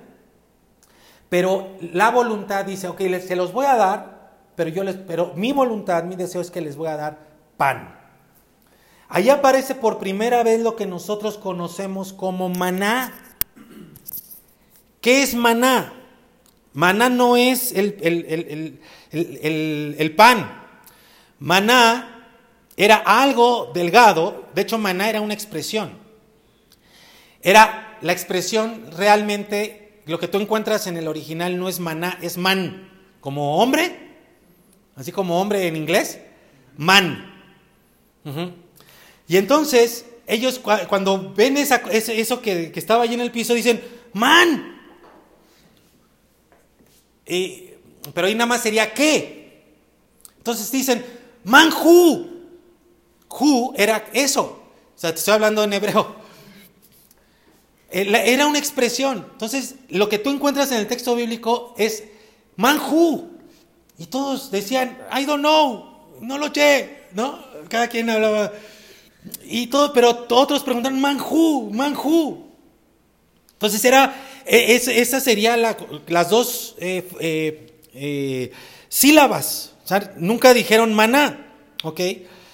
Y entonces, dice ahí, te señalaba, me, a ver si me puede regresar tantito, dice, cuando el, el rocío cesó de descender y subió la capa del rocío. Déjame decirte esto, el alimento que Dios les dio no cayó del cielo, no cayó de la nube como si estuviera nevando. No sucedió eso. ¿Ok? De la nube vino el agua, ese rocío, pero del piso salió el pan, las hojuelas. ¿Ok? Para que tengas una mejor idea de cómo sucedió esto. Sobrenaturalmente, el agüita del rocío, cuando terminaba, hacía que en ese momento del suelo germinara este pan ya listo, preparadito. Mira, Éxodo 16, 25. Aquí, te, aquí estoy poniendo palabra de Dios para todos. Dice, luego Moisés dijo, cómanse esa comida hoy, que es reposo, el día de descanso dedicado al Señor. Si van a buscar comida al campo, no la van a encontrar. Podrán recoger comida durante seis días, pero el día de reposo no van a encontrar nada. Y el día de descanso algunos fueron a recoger maná. No, no, no. Pero bueno, mira, si se lo hacen a Moisés, que no me lo hagan a mí. Pastores que no nos dijiste, ahí está escrito, pero bueno, ok. Eh, entonces el Señor les dijo, le dijo a Moisés, uy, ve al Señor, me encanta, me encanta mi Dios porque este, esto, esto definitivamente anima a cualquier líder, a cualquier servidor de Dios. Quita la palabra líder si quieres para que no veas, ay, qué presumido, un servidor de Dios.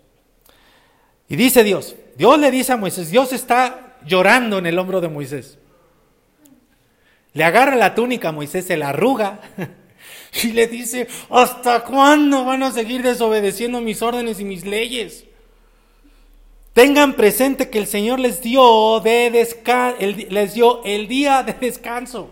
Mira Dios desesperándose porque no guardamos su día. Así que yo espero que a partir de este texto, la próxima vez cuando tú digas, ay, es que ya es como es el pastor que se desespera porque no, obedecemos que hay que guardar el día de reposo. Bueno, ahora entiendas que no es mi desesperación, sino que esta desesperación nació y sigue naciendo en el corazón de Dios. Porque no entendemos que ese día no se tiene que hacer nada más que estar con Él. Y esa es la razón. Mira, te lo voy a leer otra vez. El Señor les dio el día de descanso y esa es la razón por la cual les da la comida necesaria para dos días. Porque la comida viene de Él. Todos ustedes deben quedarse en su carpa, les dice Moisés. Ninguno debe venir hasta el día de descanso. Aquel eh, debe venir aquí el día de descanso. Bueno, por lo menos esa semana, dice aquí, entonces el pueblo se dedicó a descansar el día de descanso. Mira nada más que, qué logro, ¿no? O sea, nada más para lograr que la gente descanse el día de descanso es una cosa que, llega hasta los cielos. Dios de mi vida. Entonces, ¿cómo salimos de la Babilonia? ¿Cómo salimos de esos sistemas? Es tan sencillo. Lo primero que tienes que hacer la primera acción básica que tiene que estar en tu vida ya de plano es guardar el día de reposo. Porque cuando tú guardas el día de reposo mantienes todo en el orden de Dios. No alteras nada.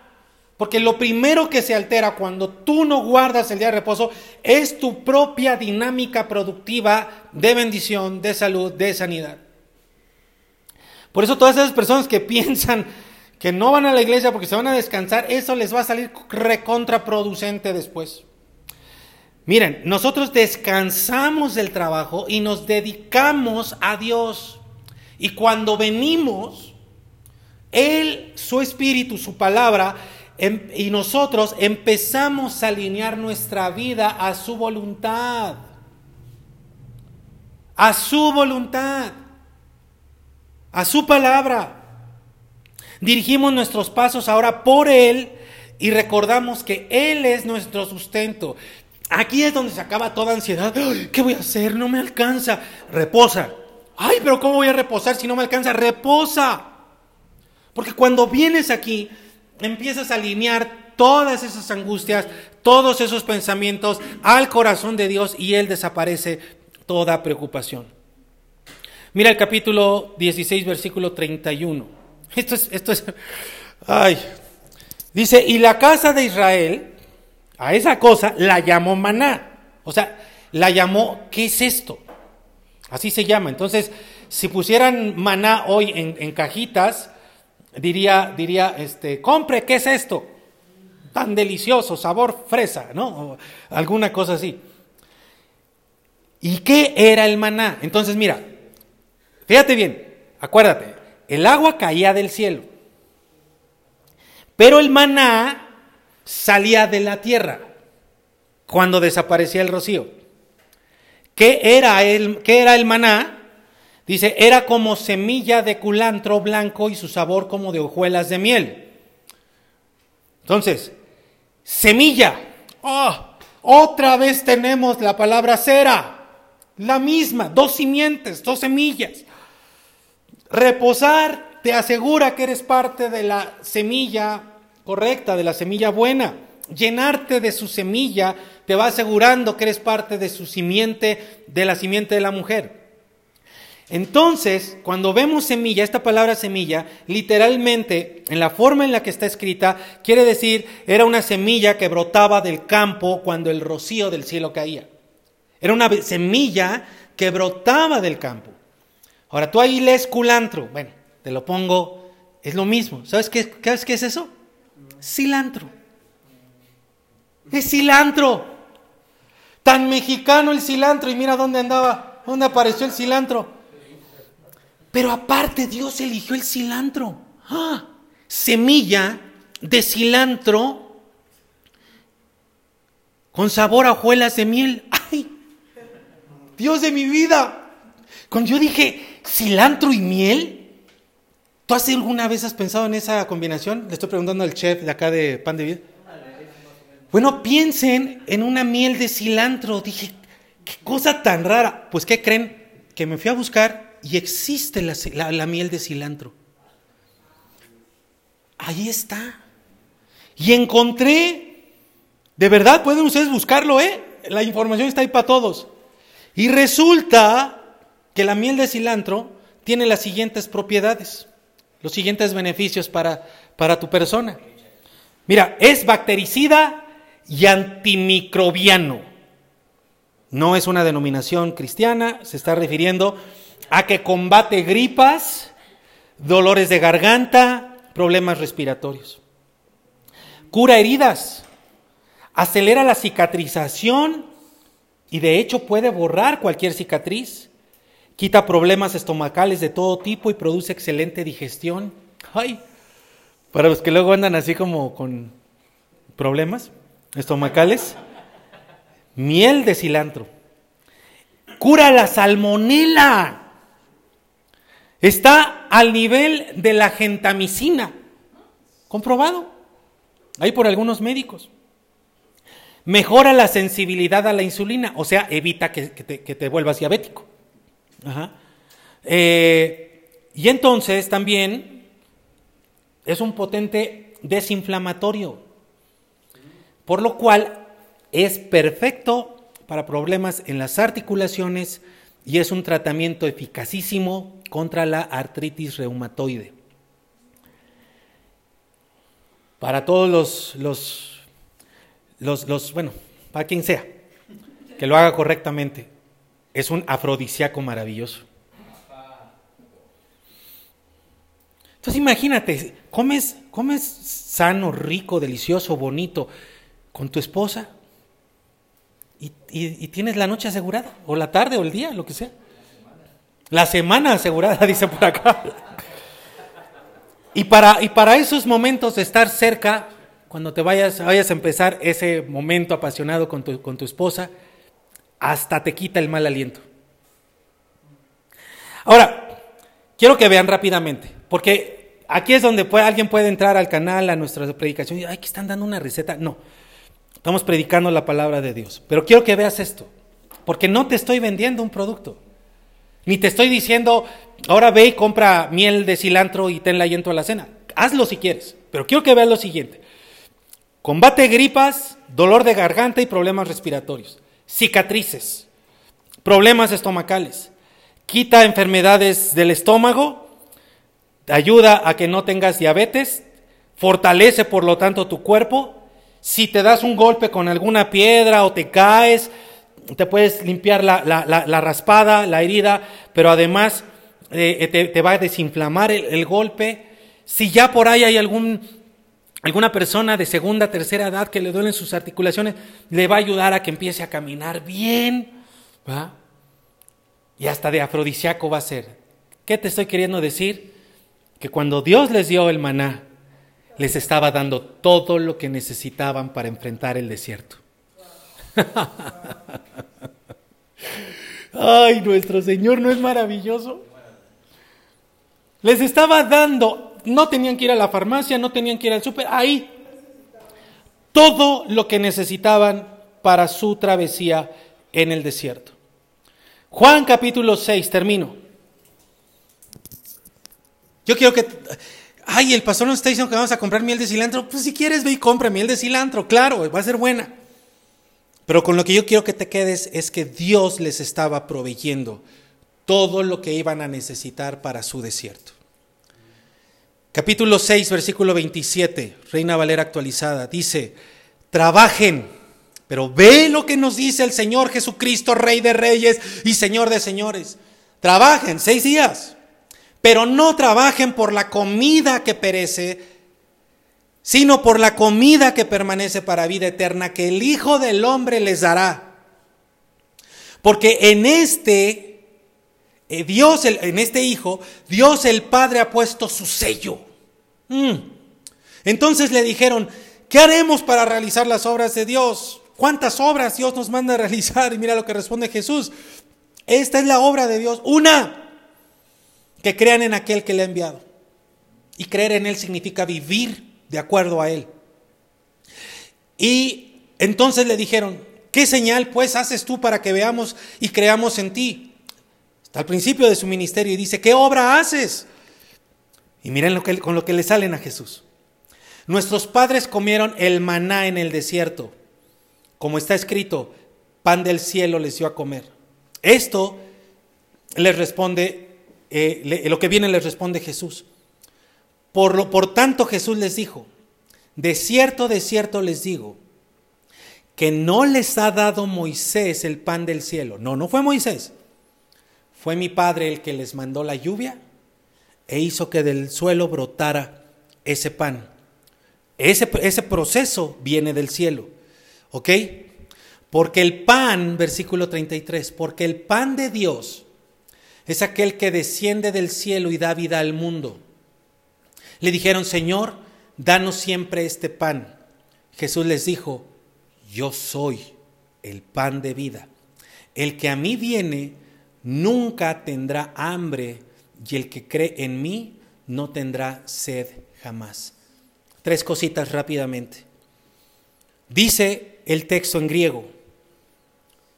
Jesús dijo, en ese último versículo, Jesús dijo, yo estoy siendo el pan de vida. Eso quiere decir que Jesús sigue siendo el pan de vida. Y luego dice, el que viniendo hacia mí, ojo, no tenga, ah, eh, perdón, el que viniendo hacia mí, y luego fíjate cómo lo dice en el griego, te lo voy a leer, dice, no, no tenga hambre. Dos veces dice en el griego, no, no tenga hambre. Y el que confiando hacia dentro de mí, y vuelve a decir, no, no tendrá sed jamás en ningún tiempo. Rápidamente, la palabra viniendo a mí es una palabra que significa que si no haces eso, no podría suceder lo que tendría que suceder.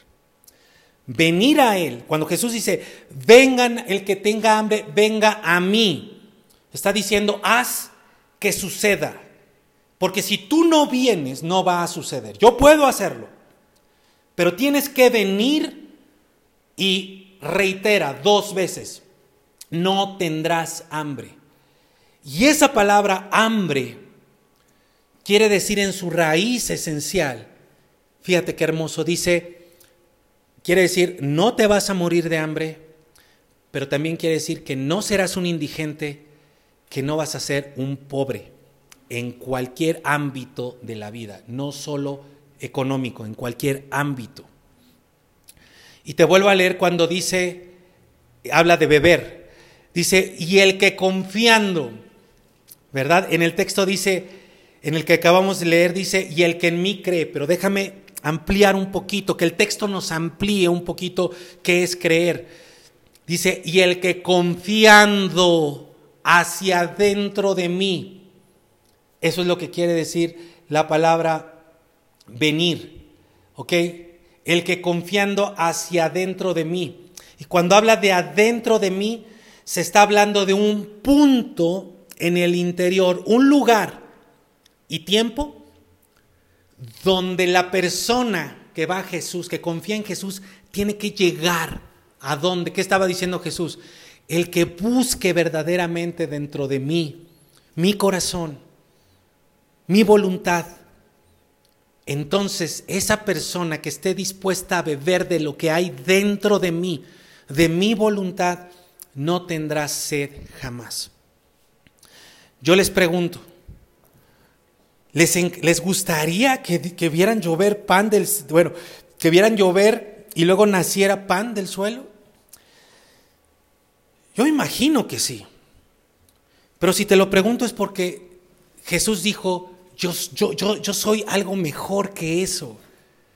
Yo soy el pan de vida. El que, el que en mí cree, el que a mí viene, no tendrá nunca más hambre y nunca más va a tener sed.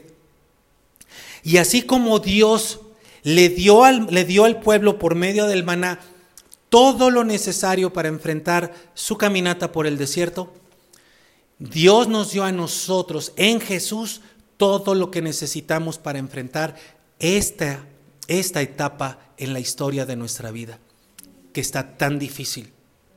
Y déjame decirte algo todavía más grande. Jesús es algo mucho más grande que el maná. Pero tú hoy no tienes ese Jesús de carne y hueso.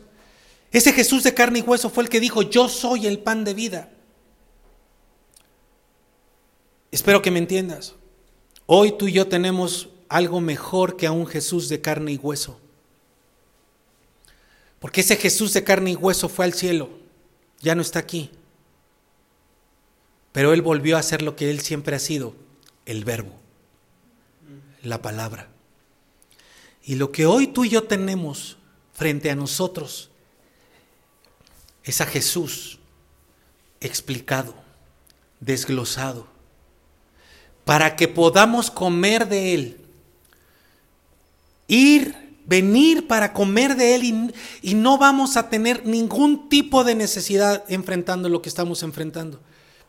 Y cuando nos esforzamos como Daniel se esforzó y dijo, no voy a comer de esa porquería porque requiere un esfuerzo.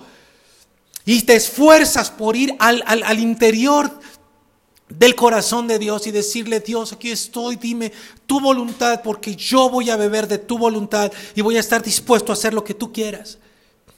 Nunca más vas a volver a tener sed. Se irá de tu vida la pobreza. No me refiero a algo económico, nada más. Porque tú puedes ser pobre en tu, en tu percepción de ti mismo, Puedes ser pobre en tus relaciones, pues hay muchas manifestaciones de pobreza en tu carácter, en tu personalidad.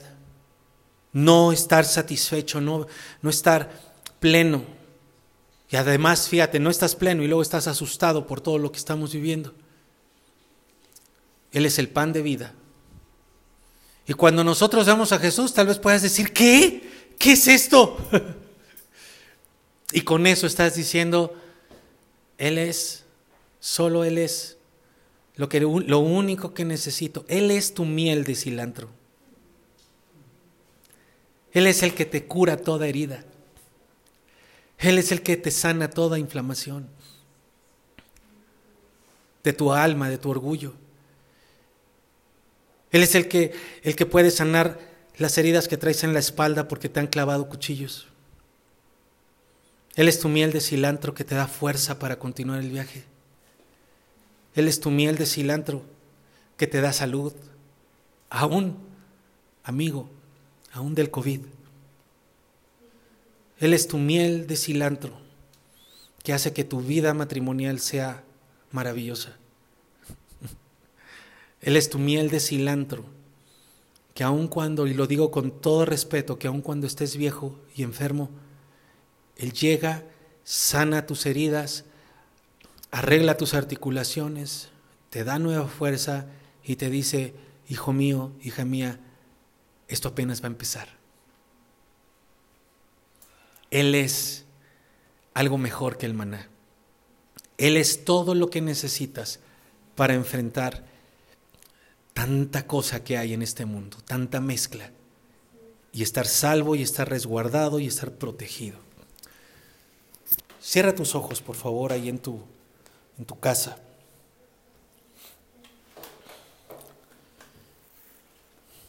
Yo creo que ya hay varias personas dando gracias a Dios dando gracias a Jesús.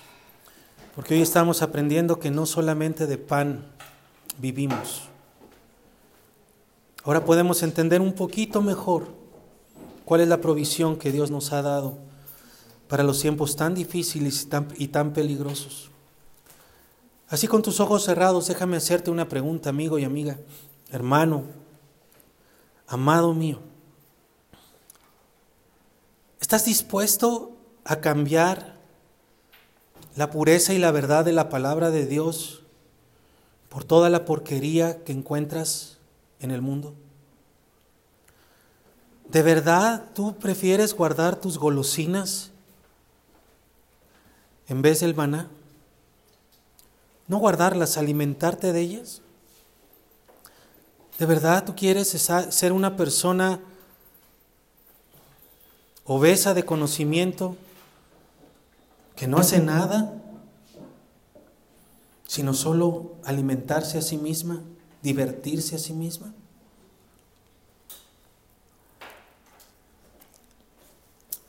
Hoy puedes empezar a ser sabio. Si un joven de 15 años lo pudo ser, solito, sin sus papás, ¿por qué no le dices a Dios, Señor, hoy quiero comenzar a ser sabio? Y no se trata de saber más, se trata de que empieces a hacer lo que ya sabes que tienes que hacer. ¿Por qué nos gusta andar preguntando cosas que ya sabemos? ¿Por qué preferimos andarle buscando mil pretextos en vez de enfocarnos a hacer lo que tenemos que hacer?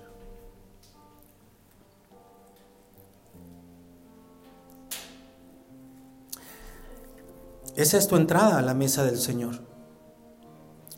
No es dinero. Es que tú le digas al Señor, ya no, ya no, Señor, yo ya no quiero seguir viviendo de acuerdo a los estándares de este mundo. Quiero vivir de acuerdo a tu voluntad, de acuerdo a tu palabra. Y si tú dices legumbres, que sean legumbres. Y si tú dices servicio, servicio. Y si tú me pides que ya no consuma esta golosina, ya quedará fuera de mi vida. Tú le puedes decir, quiero hacer las cosas como tú me lo marques. Y acto seguido, hacerlas. Y si el Señor dice, reposa, reposas. Y si el Señor dice, no hagas nada en mi día, no haces nada en su día, sino solamente alimentarte de Él. Hoy puedes abandonar las golosinas y llegar al maná. Hoy puedes decirle a Dios a todos esos sistemas de muerte y no participar de ellos. Hoy vimos algunas cosas, pero hay muchas más. Y en vez de estar siendo quisquilloso con la palabra de Dios, con el manjar delicioso de su palabra, que no solamente es delicia para nuestra vida, es medicina. Es tu miel de cilantro. Mira lo que fue Jesús sobre esta tierra, amigo. El Espíritu de Dios vino del cielo y tomó a una mujer de la tierra. El agua y la simiente. Y ahí está. No ha faltado un solo día desde que vino Jesucristo. Aun cuando se fue, su palabra no ha dejado de estar ahí en la tierra. Diariamente hay una provisión de miel de cilantro para ti, para sanar tus heridas, para fortalecer tu espíritu, tu alma y tu cuerpo. Pero tú has creído que vas a encontrar salud y sanidad en otros lados, en lo que dice la Organización Mundial y la ONU. Tu esperanza, tu seguridad, tu provisión está sola y exclusivamente en Dios. Y lo que está sucediendo es que van a querer, van a, van a, van a buscar meternos por todos lados la mentira revuelta, mezclada de una y de otra manera para que sigamos consumiendo lo que ellos nos dicen que es bueno. Pero amigo, no solamente por tu boca. Tú también comes por tus ojos. Tú también comes por tus oídos. Y lo que comes por tus ojos y lo que comes por tus oídos es más dañino que lo que metes por tu boca.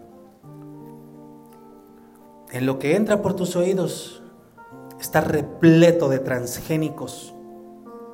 Lo que metes por tus ojos está revuelto ahí de una cantidad de alteraciones de verdad con mentira. Y así como puedes cuidar lo que entre por tu boca, va a ser más importante que cuides lo que entre por tus ojos y por tus oídos. Que sea la verdad pura de la palabra de Dios. ¿Quieres venir a la mesa del Señor en esta mañana, tarde? Lo único que tienes que hacer es decirle, Señor, yo ya no quiero alimentarme más del mundo. Hoy me dispongo a comer del pan de vida que es Jesucristo, su palabra. Ayúdame a entenderla, a comprenderla, pero sobre todo a vivirla diariamente. Diariamente. Y ayúdame a ubicar cuando vaya a haber alguna alteración.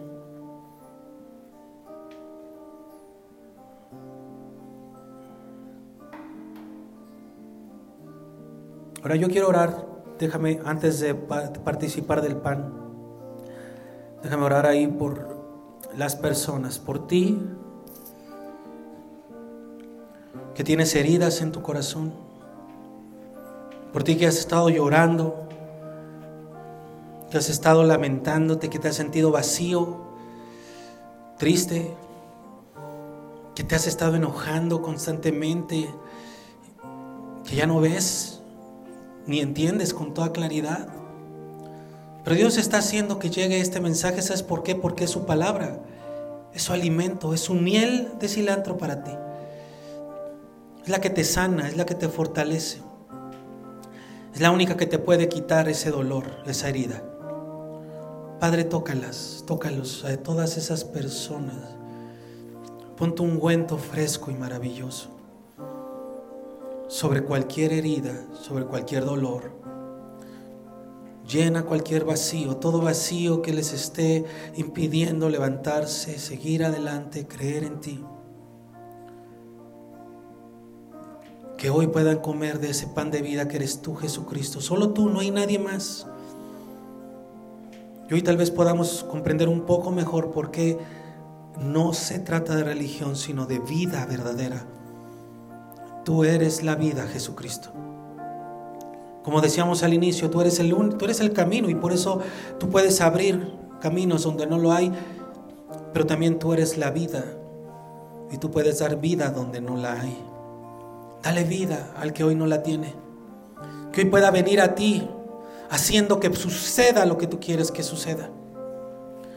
Que hoy pueda venir a ti y no quedarse mirando a lo lejos, sino entrar hasta lo más profundo de tu corazón y encontrarse en el tiempo y en el espacio con tu voluntad. Ahora ahí, mi querido amigo, dile a Jesucristo, yo estoy dispuesto a beber de tu voluntad. Y entonces se va a cumplir su palabra. Nunca más vas a volver a tener sed. ¿Y sabes lo que quiere decir eso? Que estarás lleno. Estarás lleno. Estarás como una copa que está llena y sigue llenándose y está rebosando y nunca más vas a volver a experimentar ese vacío profundo en el que te ha sumido el maligno. Oh Padre, gracias. Gracias Espíritu Santo. Mantén tus ojos cerrados un momento. Me ayudan con el pan. Padre, venimos a tu mesa. Y hoy, Padre, el, el elemento que tenemos frente a nosotros, este pan. Amigo, amiga, prepara ahí tu tu porción de, de pan. Si quieres abrir tus ojos y mirar esa porción de pan. Mira, esa porción de pan que tienes ahí enfrente tal vez está alterada ya. Pero Jesús nunca dijo, hagan esto asegurándose que no tenga transgénicos. Porque no es el pan en sí mismo sino es lo que hoy estás aprendiendo. Jesús dijo, hagan esto para recordarme, para que no se olviden de mí, para que tengan presente el único sistema que verdaderamente produce vida. ¿Cuál es? El del amor, el del sacrificio. Él se entregó voluntariamente por amor a ti. Y, él dijo, yo soy, este, este pan es mi cuerpo. ¿Y sabes que podemos ver una alteración terrible en el cuerpo de Jesús? Porque la pureza y la santidad del Hijo de Dios se vio contaminada y alterada por todo nuestro pecado. Toma una porción de pan, toma una porción de pan, toma una porción de pan mientras yo la reparto acá, toma una porción de pan. Y, vas y vamos a entender un poquito más por qué Jesús dijo, esto es mi cuerpo.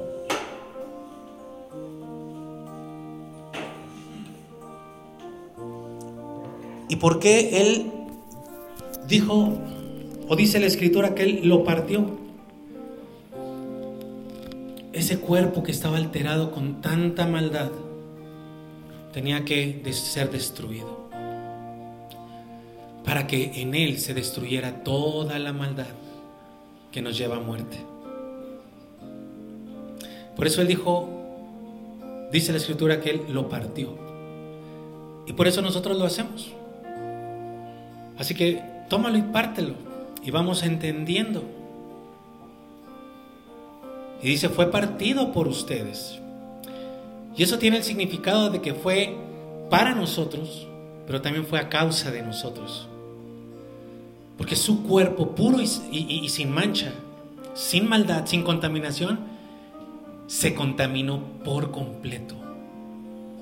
Por tu pecado, por mi maldad. Él lo parte y lo da de comer a los suyos. Ponlo en tu boca. Y así es destruida la alteración, la maldad, la mentira, el pecado, la inmoralidad, el odio, el rencor que quiere dominarte, la tentación. Se destruye en un cuerpo puro. Nosotros lo recordamos mientras lo sigues destruyendo ahí, ¿por qué no le oras a Dios, a Jesús? ¿Qué hay en tu corazón ahorita? Díselo, díselo a Él.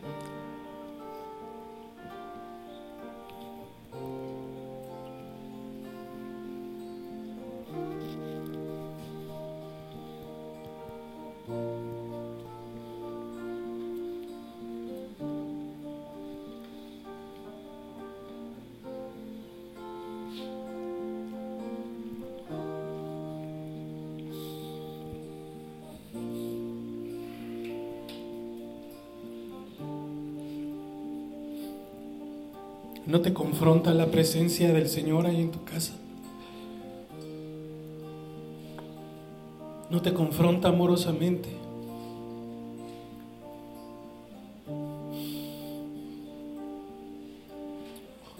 De pronto empiezas a verte como verdaderamente eres, porque su presencia alumbra todo lo que no quieres ver de ti. Pero Él lo hace amorosamente. Él no se para delante de ti para arrojarte piedras, para castigarte. Él se para delante de ti y alumbra todo tu ser tal cual afectado has sido por tu propia maldad. Pero en vez de apedrearte, se arrodilla junto a ti y te dice,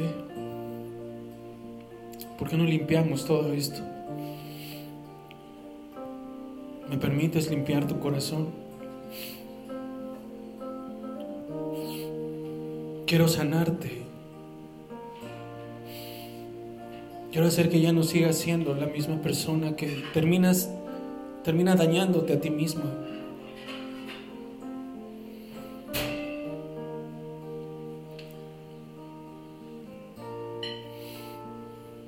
No es un rito, amigo.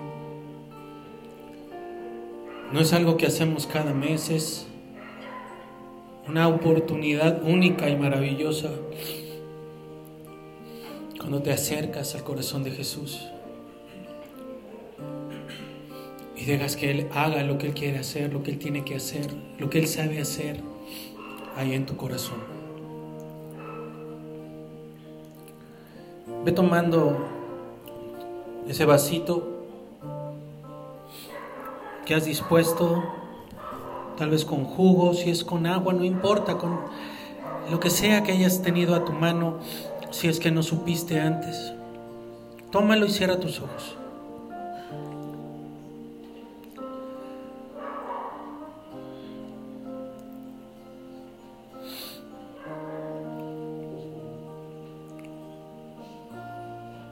Ese rocío, esa agua, venía del cielo.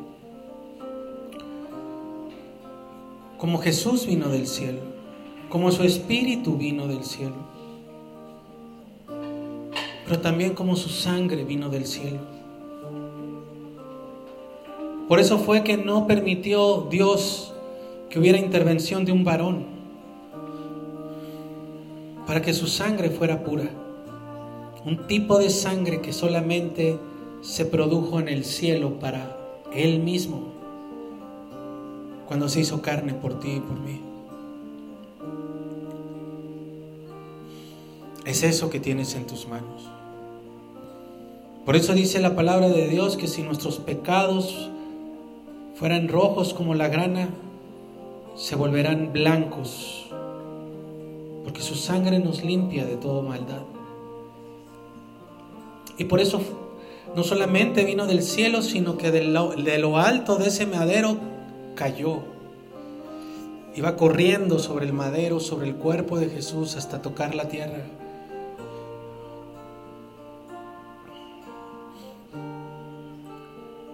Y esa tierra, que incluso tembló en aquel entonces, fue absorbiendo su sangre hasta llegar a nosotros a nuestro país y a nuestro tiempo, para que tú pudieras ser una persona lavada también por la sangre de Jesús. Y eso es lo que recordamos. Tú le puedes dar gracias ahora porque ese líquido que tienes en tus manos es lo que produce esa limpieza total de tu ser. Esto es lo único que puede limpiar la culpa, esa carga pesada de remordimiento y que te sella como una nueva persona. Hoy sales hecho una nueva persona. Padre, gracias. Jesús, gracias por tu sangre. Y Espíritu Santo, gracias por alumbrar nuestro entendimiento. Hoy te recordamos, Jesús, con gratitud. Y nos sentamos a tu mesa inflamados de gozo por el privilegio que tú nos das una vez más. Y queremos que nunca acabe esa oportunidad. Hasta que estemos contigo por toda la eternidad. Cuando todo esto pase. Y quede atrás tanta confusión, dolor, miedo, pero también tanta maldad de nuestra parte. Anhelamos estar contigo. Tú eres el pan de vida. Y ese pan no solo quita el hambre, también quita la sed.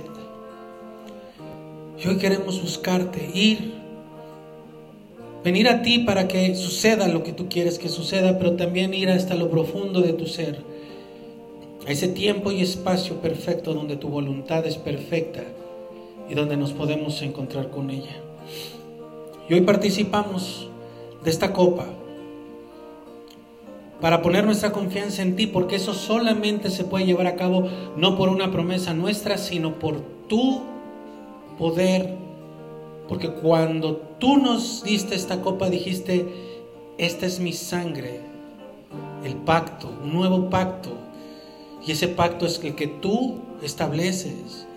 Depende de ti, descansa en ti. Pero nosotros queremos participar de él. Sabemos que tú vas a cumplir tu obra en nosotros y nos perfeccionarás hasta el día de Jesucristo. Muchas gracias, muchas gracias por tu sangre preciosa. Bebamos todos, por favor. Cierra tus ojos y tómate un momento con, con tu pan de vida, con tu maná, con tu miel de cilantro. Y vamos a, vamos, vamos a unir este, esta, este momento tuyo, personal, ahí con tu papá, con tu alimento eterno, para adorarle a Él. Y poder salir de aquí, continuar nuestra vida, pero con Él de nuestro lado, con Él dentro de nosotros, nosotros dentro de su corazón.